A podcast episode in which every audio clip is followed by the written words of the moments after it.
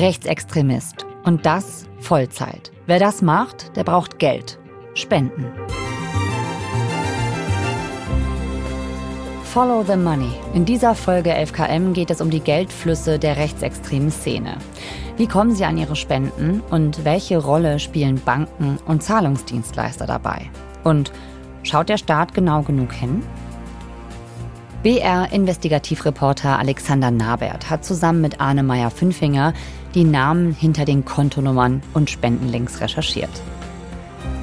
Hier ist 11KM, der Tagesschau-Podcast. Ein Thema in aller Tiefe. Mit unserer ersten Folge nach der Sommerpause. Ich bin Viktoria Kobmann. Ja, ich bin's nur mit neuem Nachnamen, denn ich habe im Sommer geheiratet. Da gewöhnen wir uns jetzt zusammen dran. Also nochmal von vorn. Ich bin Viktoria Kobmann. Heute ist Montag, der 11. September.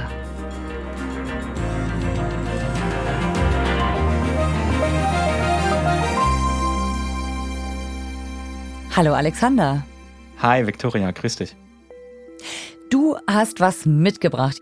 Das ist ein Screenshot aus einem Chat, würde ich sagen. So sieht es für mich aus. Genau, das ist Telegram, was du da siehst. Und das ist kein Chat zwischen Privatpersonen, sondern das ist so ein öffentlicher Kanal. Das ist so ein Kanal aus dem Umfeld der identitären Bewegung. Mhm. Da werden so von der identitären Bewegung und befreundeten Gruppen oder Tarngruppen oder Untergruppen und so, da werden so verschiedene Aktionen, ähm, Videos, Spendenaufrufe, halt die alltägliche Arbeit von dieser rechtsextremen Organisation geteilt. Hier findest du das Spendenkonto für die Aktivisten. Und dann mhm. Identitäre Bewegung Deutschland e.V., IBAN Zweck Rechtskosten. Genau. Also das ist ein Spendenaufruf de facto. Das ist ein Spendenaufruf. Okay. Ich erzähle dir mal kurz, was da passiert ist vielleicht. Ja. Die Identitäre Bewegung ist eine rechtsextreme Organisation, die ist jetzt seit schon mehreren Jahren auch äh, auf dem Radar des Verfassungsschutzes und äh, früher galt die so ein bisschen als sowas wie die hippe rechtsextreme Jugendbewegung, wenn man so will, aber ja. eine Bewegung waren die eigentlich nie so richtig. Also das ist eine Handvoll Leute. Der Verfassungsschutz geht mittlerweile so von ungefähr 500 Personen aus, die mehr oder weniger dazugehören. Also im Februar diesen Jahres, da äh, gab es eine Aktion vor einer Flüchtlingsunterkunft in Peutenhausen. Das ist in Bayern, so nordöstlich von Augsburg. Und da haben sich diese identitären Aktivisten zusammengesammelt und haben dann großes ausländerfeindliches Banner auf dem Boden ausgebreitet. Und die haben Pyrotechnik gezündet und so Rauchbomben und davon Fotos gemacht und die Fotos dann hinterher online verbreitet. Die Ermittlungsbehörden haben ermittelt. Das geht ja um Sachen wie Volksverhetzung, äh, Nötigung und so weiter. Und da gab es jetzt Hausdurchsuchungen im August, Ende August. Und da wurde dann so Technik beschlagnahmt, äh, Computer, solche Geschichten. Mhm. Danach fingen dann die ersten Spendenaufrufe an. Servus zusammen, mein Name ist Micha und ich bin einer der Aktivisten, die sich heute früh über eine Hausdurchsuchung freuen durften. Es gab auch ein Video von einem der äh, Aktivisten, der gesagt hat, ich war dabei und heute Morgen war hier die Polizei und hat äh, mein ganzes Zeug mitgenommen. Sprich, ihr könnt jetzt spenden und somit quasi symbolisch auch dafür sorgen, aber natürlich auch ganz direkt mit der Unterstützung, aber symbolisch dafür sorgen, dass ja die Repression nicht funktioniert. Und so ein Aufruf in der Telegram-Gruppe dann einfach zu dem Bankkonto, ist das auch so der gängige Weg? Es gibt eine neue Studie, einen neuen Report von CEMAS. Das ist eine gemeinnützige Organisation in Berlin und da sind so verschiedene Wissenschaftler zusammengeschlossen, die sich auseinandersetzen mit so Sachen wie Rechtsextremismus und Verschwörungsideologie. Und die haben jetzt diesen Bericht rausgebracht zu rechtsextremer Spendenfinanzierung. Also die haben sich einmal systematisch angeschaut, wie genau sammeln Rechtsextreme eigentlich Spenden ein. Die haben nämlich über 400 Kanäle auf Telegram identifiziert, also auf diesem Messenger-Dienst, der bei Rechtsextremen und bei auch so Verschwörungsideologen sehr beliebt ist, und haben diese Telegram-Kanäle durchsucht nach äh, sowas wie IBANs und PayPal-Konten und so weiter und dabei fällt schon auf, das ist ein sehr häufiger Weg, um Spenden zu bitten, um sich zu finanzieren in der rechtsextremen Szene.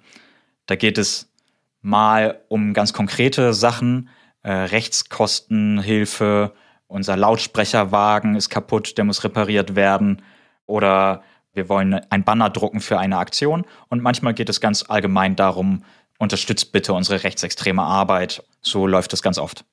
Und in der Studie geht es jetzt aber nicht nur um die identitäre Bewegung, sondern auch um andere. Genau. Äh, wir haben neue rechte Magazine äh, da drinne. Äh, es gibt so prominente Figuren wie Attila Hildmann oder einen Holocaust-Leugner, der sich der Volkslehrer nennt. Also es ist ein ganz, ganz breites Spektrum aus dem Rechtsextremismus. Okay. Warum haben die sich das angeschaut beim CEMAS? Also die Frage habe ich natürlich auch gestellt, und zwar Miro Dittrich. Ich bin Senior Researcher bei CEMAS und bearbeite dort Verschwörungsideologie und Rechtsextreme. Das ist da der Rechtsextremismusforscher bei CEMAS. Wir sehen sehr stark im digitalen Bereich, dass viele es als Hobby anfangen und erst durch die Finanzierung, die aus der Gemeinschaft dann kommt, sich professionalisieren und eben rechtsextreme Arbeit betreiben. Und der sagt, und damit die rechtsextreme Arbeit überhaupt funktionieren kann, da brauchen die halt einfach Geld. Und hier kommen schon Summen zusammen, die es Menschen ermöglichen, ähm, ihren geregelten Arbeitserwerb zu kündigen und sich ganz dem Rechtsextremismus zu widmen. Also das heißt, man hat sich von der Studie erhofft, äh, rauszufinden, wie sind die Finanzflüsse und was hat das gezeigt? Also was sind da so die Wege? Also einmal hat sich gezeigt, dass die Wege total divers aufgestellt sind. Also es gibt Livestream-Events, wo du über digitale Tokens Geld überweisen kannst. Es gibt Kryptowährungen, also Bitcoin und solche Geschichten, wo du mehr oder weniger anonym, je nachdem, Geld äh, überweisen kannst an andere Akteure. Es gibt aber auch die ganz klassischen Geschichten wie IBAN und PayPal und so. Und was der Bericht jetzt nahelegt, ist, dass gerade diese letztgenannten Sachen, also das ganz klassische Bankkonto oder meinetwegen das auch schon mittlerweile klassische PayPal-Konto, dass das die am meisten benutzten Methoden sind, um Spenden einzusammeln. Mhm. Und eben nicht dieser alternative, äh, moderne Kram mit Kryptowährung oder so, sondern einfach das ganz klassische Bankkonto, was wir alle haben. Also anders gesagt, die Rechtsextremen, die in den Daten auftauchen, vor allem die, die ihren Namen dafür hergeben, ein Konto zu eröffnen, die machen das jetzt nicht irgendwie im Geheimen, Verborgenen, sondern ganz offen. Genau.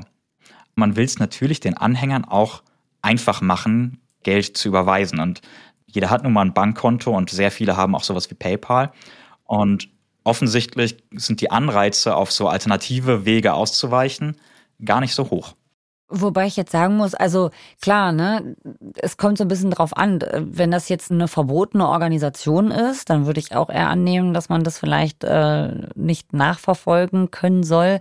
Aber jetzt zum Beispiel bei der identitären Bewegung, die ist ja nicht verboten. Und dann kann man ja auch einfach zur Bank gehen, ne? Die identitäre Bewegung ist nicht verboten, ist ein eingetragener Verein. Ja. Aber es ist eine rechtsextreme Organisation, die unter Beobachtung des Verfassungsschutzes steht. Ja. Und wenn so eine Organisation für Verfassungsschutz beobachtet wird, könnte man ja denken, nicht jeder will unbedingt da. Nicht jeder will damit assoziiert werden. Ja, verstehe. Genau. Aber trotzdem, was da der Bericht feststellt, ist, das allermeiste läuft über das schnöde, olle Bankkonto. Welche Verantwortung haben da die Banken und Zahlungsdienste? Wir steigen mal ein in eure Recherche. Was habt ihr euch da angeschaut und wie seid ihr vorgegangen? Also wir haben von CEMAS die Rohdaten bekommen. Man kann sich das so vorstellen, eine Excel-Tabelle mit ganz, ganz vielen IBANs untereinander mhm. und mit ganz vielen PayPal-Links untereinander und so weiter. Und dann haben wir diese Tabelle ganz lange ausgefüllt. Also wir haben geguckt, wo hat jemand ähm, überhaupt zu spenden aufgerufen mit der entsprechenden IBAN und was für ein Akteur ist das eigentlich? Was für ein Beleg dafür gibt es, dass das ein Rechtsextremer ist? Mhm. Also haben wir da eine ganz lange Liste mit ganz vielen Spendenaufrufen, mit ganz vielen IBANs und ganz vielen Links zu Verfassungsschutzberichten. Und mit dieser Liste sind wir dann losgezogen und haben insgesamt für 109 Bankkonten E-Mails geschrieben an die jeweilige Bank, weil jede IBAN gehört jetzt zu einer konkreten Bank und mhm. jede konkrete Bank hat eine E-Mail-Adresse und da haben wir dann Anfragen hingeschrieben. Und das haben wir nicht nur für IBAN gemacht, sondern auch für PayPal. Da haben wir dann eine Liste hingeschickt mit 38 Konten und mhm. haben gefragt, was machen Sie mit diesen Konten? Haben Sie sich das schon mal angeguckt? Und dürfen die eigentlich ein Konto bei Ihnen haben? Wie stehen Sie dazu? Und was haben die denn dazu gesagt? PayPal hat dann geantwortet, dass es grundsätzlich gemäß der PayPal-Nutzungsrichtlinie nicht erlaubt ist, PayPal zu nutzen für die Förderung von Hass und Gewalt und rassistischer Intoleranz. Hm. Und außerdem würde PayPal regelmäßig Konten überprüfen und dann bei Verstößen auch Maßnahmen ergreifen, also beispielsweise die Konten sperren. Und diese Prüfungen, die würden von einem Team von Fachleuten im Rahmen eines mehrstufigen und langen Prozesses durchgeführt werden. Okay, das klingt ja total elaboriert. Aber es fällt natürlich auf, dass erst wir jetzt kommen mussten mit einer äh, langen Liste, dass die sich die angucken und dass die nicht von alleine drauf gekommen sind. Was haben die dazu gesagt? Also zu den einzelnen Konten wollte PayPal uns nichts sagen. Mhm. Das hat uns natürlich für einen Moment geärgert, aber dann ist uns aufgefallen, was für eine tolle Plattform PayPal eigentlich ist. Also toll für recherchierende Journalistinnen und Journalisten, weil wir können ja von außen auf der Plattform viel mehr sehen als bei einem Bankkonto. Klar. Es gibt nämlich diese PayPal Me-Links. Das sind im Prinzip Spendenseiten. Ich mache hier mal einen auf von einem Rechtsextrem aus unserem Datensatz. Das ist hier paypal.com slash paypalme slash und dann der Nutzername. Ja. Und dann hat man hier eine Seite und dann gibt es dann Profilbild. Und wenn man jetzt diese Seite sich anschaut, dann sieht man, dieses Konto existiert. Und es gibt aber auch Konten, die existieren nicht mehr. Und wenn man da den Link dann aufruft, bei dem man vorher noch eine Seite hatte praktisch, dann zeigt ein Paper hier so eine Fehlermeldung an. Da steht, wir können dieses Profil nicht finden. Vergewissern Sie sich, dass der Link korrekt ist und dass das Profil nicht deaktiviert wurde. Ah, okay. Das heißt, ihr konntet quasi selber schauen, ob diese Spendenkonten noch da sind oder nicht. Genau. Und das haben wir gemacht und zwar automatisch jeden Tag seit unserer Anfrage. Da haben wir uns so ein Tool gebaut. Ja. Und das ruft einfach jeden PayPal-Link auf, den wir da eingepflegt haben, jeden Tag und schaut, gibt es das Konto noch? Zu dem Zeitpunkt unserer Anfrage waren die alle online und dann haben wir irgendwann gesehen, ah, jetzt sind zwei verschwunden und dann sind irgendwann noch ein paar verschwunden und mittlerweile ist es eine zweistellige Anzahl. Das heißt, dann sage ich jetzt an dieser Stelle mal, wenn diese Folge fertig produziert ist und ihr sie hört, dann könnte die Zahl der geschlossenen Konten noch höher sein. Wir packen euch dann die aktuelle Zahl in die Show Notes. Okay, so hat also PayPal reagiert. Du hast ja gesagt, den ganzen anderen Banken habt ihr auch geschrieben. Was haben die denn gesagt? Auch bei einzelnen Banken haben wir gehört, dass das entsprechende abgefragte Konto gekündigt worden ist. Das können wir da natürlich nicht so schön von außen sehen wie bei PayPal, aber teilweise wurden diese Konten dann auch schon vor unserer Anfrage gesperrt und teilweise haben Banken das auch mit dem Bankgeheimnis nicht so richtig ernst genommen und gesagt, ja, ja, bei diesem Konto, da gibt es sowieso nicht so eine große Kontobewegung. Also. Ui, das haben die euch gesagt? Das haben die uns gesagt. Ups. Da merkt man aber auch schon, die eine oder andere Bank ist da auch nervös, wenn Journalistinnen und Journalisten da Anfragen mhm, schicken mhm. und sagen, hören Sie mal, Sie haben da Rechtsextreme bei sich. Was mhm. sagen Sie denn dazu? Ja. Wobei ich also mich jetzt schon so ein bisschen frage, geht es da um Konten, die dann von Organisationen sind? Sind die auch teilweise dann von Parteien oder so oder sind die von Privatpersonen? Also manchmal ist es tatsächlich wie bei der identitären Bewegung einfach ein Konto von einem Verein. Es gibt natürlich aber auch Privatpersonen, die ihre Konten dann da angeben mhm. für Spenden oder sagen wir ein NPD-Landesverband oder so. Ja. Was aber alle Konten, mit denen wir uns beschäftigt haben, gemein haben, ist, dass die benutzt werden, um Spenden einzuwerben. Ja. Also beispielsweise ist letztes Jahr ein bekannter Rechtsextremist gestorben und da hat man dann gesammelt für dessen Beerdigung oder dessen Trauerfeier, die aber, um ehrlich zu sein, eher so was wie ein rechtsextremer Umzug war mit großen Bannern und so weiter. es ist manchmal aber auch komplett ohne Anlass. Also einfach unterstützt unsere Arbeit für unser rechtsextremes Magazin oder für unsere rechtsextreme Aktivistengruppe oder so. Hier könnt ihr unsere Arbeit unterstützen, also ganz ohne konkreten Zweck. Ich frage mich halt, wann darf denn eine Bank deshalb ein Konto kündigen oder verwehren? Also bei PayPal habe ich jetzt gelernt, gut, das da denke ich mir, klar, das ist auch ein privates Unternehmen, die haben Nutzungsbedingungen, aber bei einer Bank kann man da einfach sagen, nee, das möchten wir nicht. Wie, wie geht es überhaupt? Wir hatten ja abgefragt 109 Bankkonten bei ganz unterschiedlichen Instituten und die aller, allermeisten haben sich da auch auf das Bankgeheimnis berufen. Das heißt, wir wissen gar nicht, wie viele dieser Konten bestehen noch. Wir gehen jetzt aber mal davon aus, dass nicht allzu viele gesperrt wurden. Und das liegt daran, höchstwahrscheinlich, dass die Hürden relativ hoch sind.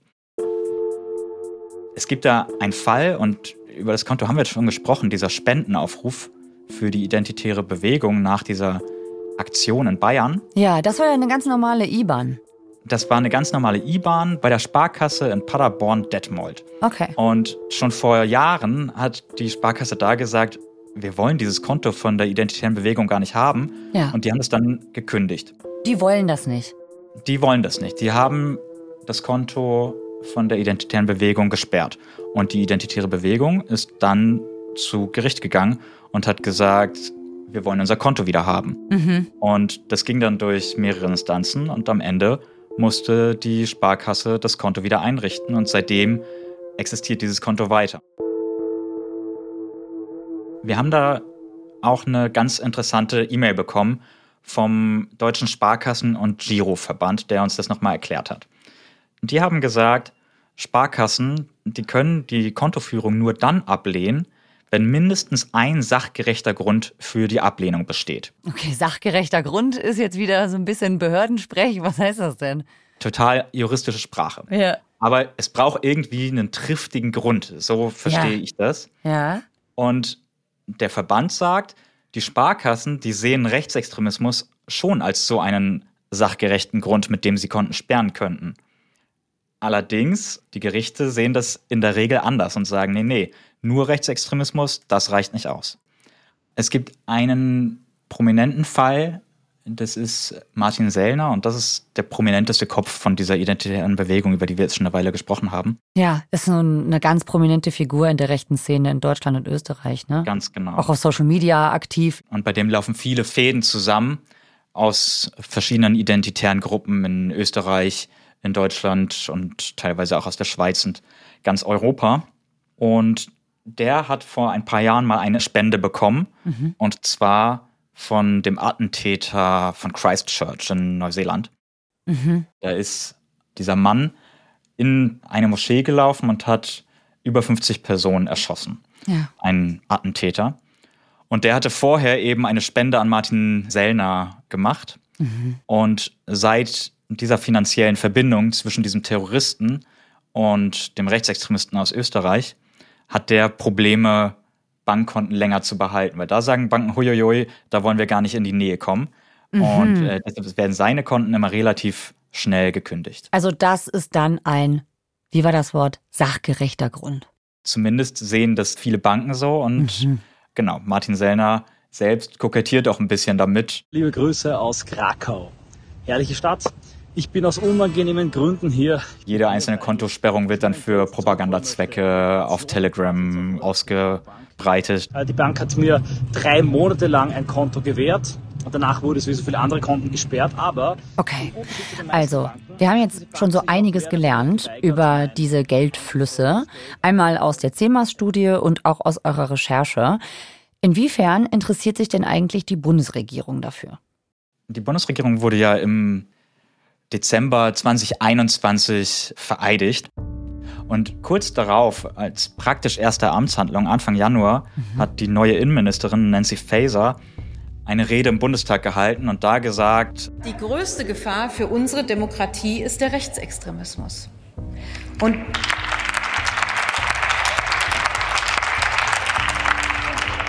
Und deshalb hat die Bekämpfung des Rechtsextremismus für mich auch die besondere Priorität, meine Damen und Herren. Und in der Folge wurde dann in ihrem Ministerium in aller Schnelle ein Aktionsplan gegen Rechtsextremismus entwickelt. Die Analyse war vorher, der Rechtsextremismus ist nach wie vor die größte extremistische Bedrohung für die Demokratie. Mhm. Die Morde des NSU, das Attentat auf den Kasseler Regierungspräsidenten Walter Lübcke, die Anschläge von Halle und Hanau, all das hat eine neue Dimension der extremistischen Gefahr offenbart. Mhm. Und diese Gewalt, die kam nicht aus dem Nichts, sondern sie hat einen Nährboden. Dieser Aktionsplan gegen Rechtsextremismus, das war so ein Zehn-Punkte-Plan. Als allerersten Punkt, als Punkt 1 steht hier, rechtsextreme Netzwerke zerschlagen. Wir wollen diese Netzwerke zerschlagen und dafür wollen wir sie schneller und besser identifizieren, ihre Strukturen durchschauen und wirkungsvoll bekämpfen. Und dann Satz 3, dazu werden wir die Finanzaktivitäten rechtsextremistischer Netzwerke aufklären und austrocknen. Ah, okay. Das ist praktisch die aller, allererste ja. konkrete Sache, die in diesem Plan steht. Und der Plan begründet das dann auch und sagt, denn ohne Finanzmittel gibt es keine Propaganda und keine Aktivitäten, um Menschen zu radikalisieren und zu rekrutieren. Mhm. Okay, also das ist wirklich ganz vorne erklärtes Ziel. Erstens, diese Finanzströme verstehen und zweitens, trockenlegen. Genau. Sofern das juristisch möglich ist dann eben. Jetzt ist mal die Frage, ähm, in, inwiefern funktioniert das? Also wie läuft dieser Aktionsplan? Weiß der Bund von diesen ganzen äh, Strömen, die da in der Studie und eurer Recherche rauskamen? Wir haben die Frage auch Miro Dittrich von CEMAS gestellt. Mhm. Das ist der, der diesen Bericht erstellt hat. Ich finde, das ist keine Aufgabe, die der Journalismus übernehmen sollte oder Forschende, sondern ähm, wenn der Plan ist, rechtsextreme Finanzströme auszutrocknen, sind hier ganz klar die Sicherheitsbehörden gefragt der sagt, so richtig können die das aus der Praxis bislang nicht sehen, dass da groß was passieren würde, dass jetzt groß die Finanzströme trockengelegt würden. Denn dieser Bericht zeigt ja gerade, dass Spendensammlungen nach wie vor mit echten Klarnamen oder eingetragenen Vereinen auf schnöde IBAN-Konten bei etablierten Banken laufen. Also die sagen, von Austrocknung kann hier keine Rede sein. Und ist das auch dein Eindruck? Also das erklärte Ziel ist ja, diese Finanzströme der extremen Rechten auszutrocknen. Und was man eben sehen kann, ist, um Spenden bemüht sich die Szene nach wie vor sehr massiv. Und das unter den Augen aller. Also jeder kann da sich auf Telegram durchklicken und diese öffentlichen Spendenaufrufe auf öffentliche Konten bei deutschen Banken anschauen und das machen die nicht im Verborgenen. Das ist so die erste Erkenntnis. Das heißt, ausgetrocknet ist dieser Finanzstrom zumindest mal nicht. Das zweite ist, wenn wir eine journalistische Anfrage an PayPal schicken oder an Banken schicken und dann einzelne Konten gesperrt werden, da stellt sich schon die Frage, wenn schon eine E-Mail von uns reicht, schreibt der Staat denn eigentlich keine? Also warum überlegt sich niemand anderes, wir weisen jetzt mal die Banken darauf hin, wer da bei den Kunde ist und äh, was die da so machen. Aber der Staat oder der Verfassungsschutz, der doch die Szene beobachtet, der sitzt doch da auf dem Wissen, der weiß doch, wo sind die Rechtsextremen, wo betreiben die Konten. Ich verstehe noch nicht so richtig, warum die keinen Hinweis geben können an die Banken und sagen können, schaut euch mal dieses oder jenes Konto ganz genau an. Hm. Okay, was sagt die Regierung dazu? Das Innenministerium? Habt ihr bestimmt nachgefragt. Da haben wir nachgefragt. Das Innenministerium hat uns eine E-Mail geschrieben und gesagt, dass diese Austrocknung der Finanzströme, die man sich da vorgenommen hat im Aktionsplan, die wird jetzt vom Verfassungsschutz umgesetzt. Und beim Verfassungsschutz, da hat man, sagt das Innenministerium, die Ressourcen und die Fähigkeiten im Bereich der Finanzermittlung in den vergangenen anderthalb Jahren erheblich ausgebaut. Dann haben wir versucht herauszufinden, was heißt denn jetzt erheblich ausgebaut? Mhm. Fähigkeiten erheblich ausgebaut, was heißt denn das? Mhm. Und darauf gibt es natürlich keine Antwort, weil beim Verfassungsschutz, da geht es ja um den Geheimdienst. Da ist vieles geheim, wie der Name sagt. Ja. Also die Klar. lassen sich nicht so gerne in die Karten schauen, wie arbeiten die eigentlich. Und auf konkrete Erfolge können die jetzt auch noch nicht so richtig verweisen. Also wenn man sich da ein bisschen umhört, dann gibt es dann niemanden, der sagt, ja, aber wir haben doch hier diesen ganz klaren Fall, wo wir ganz, ganz viel Geld beschlagnahmt haben wegen unserer neuen erheblich ausgebauten Kompetenzen im Bereich der Finanzermittlung. Stattdessen heißt es hier in der Antwort von denen, ein Schwerpunkt der Ausweitung der Aufklärung rechtsextremistischer Finanzaktivitäten liegt in der systematischen Analyse von kapitalbezogenen Strukturen und Zusammenhängen. Also auch sehr allgemeine Sätze. Wie ist das denn jetzt so bei euch nach dieser Recherche? Würdet ihr sagen, da gäbe es einen Weg, den der Verfassungsschutz, der jetzt mit dieser Aufgabe betraut ist, gehen könnte? Also, wenn das erklärte Ziel ist, Finanzströme von Rechtsextremen auszutrocknen, und das ist es ja jetzt nun mal, mhm. dann ist es eigentlich die Aufgabe der Behörden, sich auch zu überlegen, wie das geht.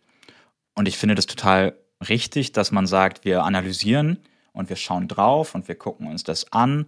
Was gibt es da? Was geht da so? Mhm. Aber dabei stehen bleiben, bleibt natürlich hinter dem selbsterklärten Ziel ein Stück zurück man müsste sich dann schon Maßnahmen überlegen, wie man auch dazu kommt, diese Finanzaktivitäten einzuschränken oder zumindest zu mindern in irgendeiner Form. Mhm. Und da sind im Zweifel die Behörden in der Bringschuld, sich zu überlegen, wie sie ihr eigenes selbstgestecktes Ziel erreichen. Alexander, danke dir, dass du uns davon erzählt hast. Ich danke dir.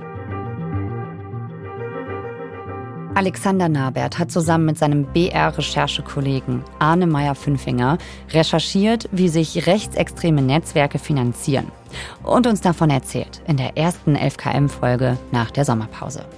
Morgen bei 11KM schauen wir nach Hamburg. Hamburg ein halbes Jahr nach dem Amoklauf, bei dem acht Menschen gestorben sind. Das, obwohl es Hinweise gegeben hat, dass der Täter gefährlich sein könnte. Kann das also nochmal passieren? Das hört ihr morgen ab 6 Uhr bei 11KM in der ARD Audiothek und überall, wo ihr sonst Podcasts hört. Lasst uns gerne ein Abo da, dann verpasst ihr keine Folge mehr. Autor dieser Folge ist Hans-Christoph Böhringer. Mitgearbeitet hat Jasmin Brock. Produktion Christiane Gerhäuser-Kamp, Eva Erhardt, Hanna Brünjes und Fabian Zweck. Redaktionsleitung Lena Gürtler und Fumiko Lipp.